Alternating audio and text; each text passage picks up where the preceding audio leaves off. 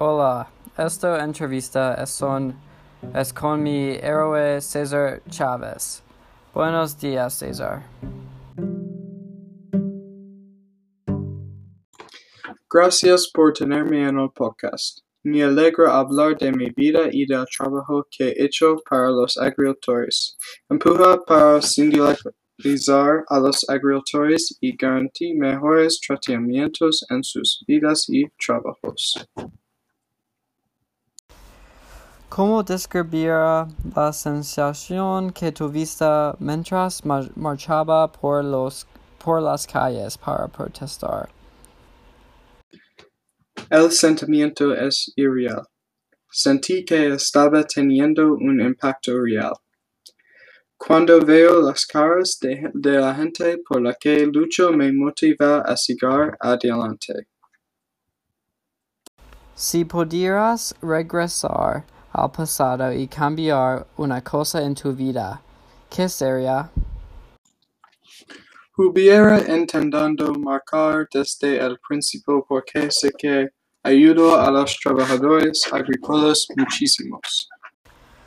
Cuando decidiste luchar para hacer un cambio por el bienestar de los campi- ah, campesinos y obreros. En Sacramento en 1996 yo organicé un huelga de uvas que tuvo mucho éxito. Los agricultores marcharon 300 millas de Delano a Sacramento, California. ¿Y por qué? Me sentí obligado a soportar a los trabajadores agrícolas porque tenían salarios miserables y malas condiciones de trabajo. ¿Qué fue otra cosa que hiciste para traer atención a este movimiento? Yo hice muchas huelgas de hambre. Una duró 36 días. Solamente tomé agua.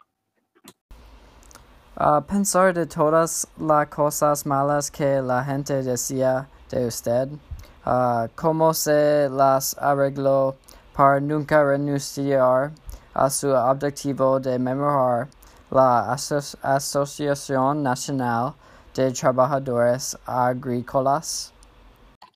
Sabía que lo que estaba haciendo era lo correcto. Nunca importó lo que la gente dijera, dijera de mí. Yo estaba motivado para marcar la diferencia. ¿Cuál fue su momento de mayor orgullo que tuviste durante toda esta experiencia con la Asociación Nacional de Trabajadores Agrícolas? Mi mejor momento en mi vida fue ayudar a todos los trabajadores agrícolas de diferentes razas a cobrar y obtener el respeto que se merecían. Ah, ¿Cómo fue tu juventud? Yo era uno de seis hijos. Mis padres eran dueños de un rancho y una pequeña tienda de comestibles. Pero durante la Gran Depresión, en la década de 1930, lo perdimos todo. Para sobrevivir, mi familia y yo nos convertimos en trabajadores agrícolas migrantes que viajaban por California para encontrar trabajo. ¿Te gustó la escuela? No me gustó la escuela porque prohibían hablar español y esa era mi lengua principal. No pude regresar a la escuela después del grado 8 porque mi padre tuvo un accidente. Tuve que trabajar para ayudar a mi familia. Ah, ¿Por qué cruzaste Texas?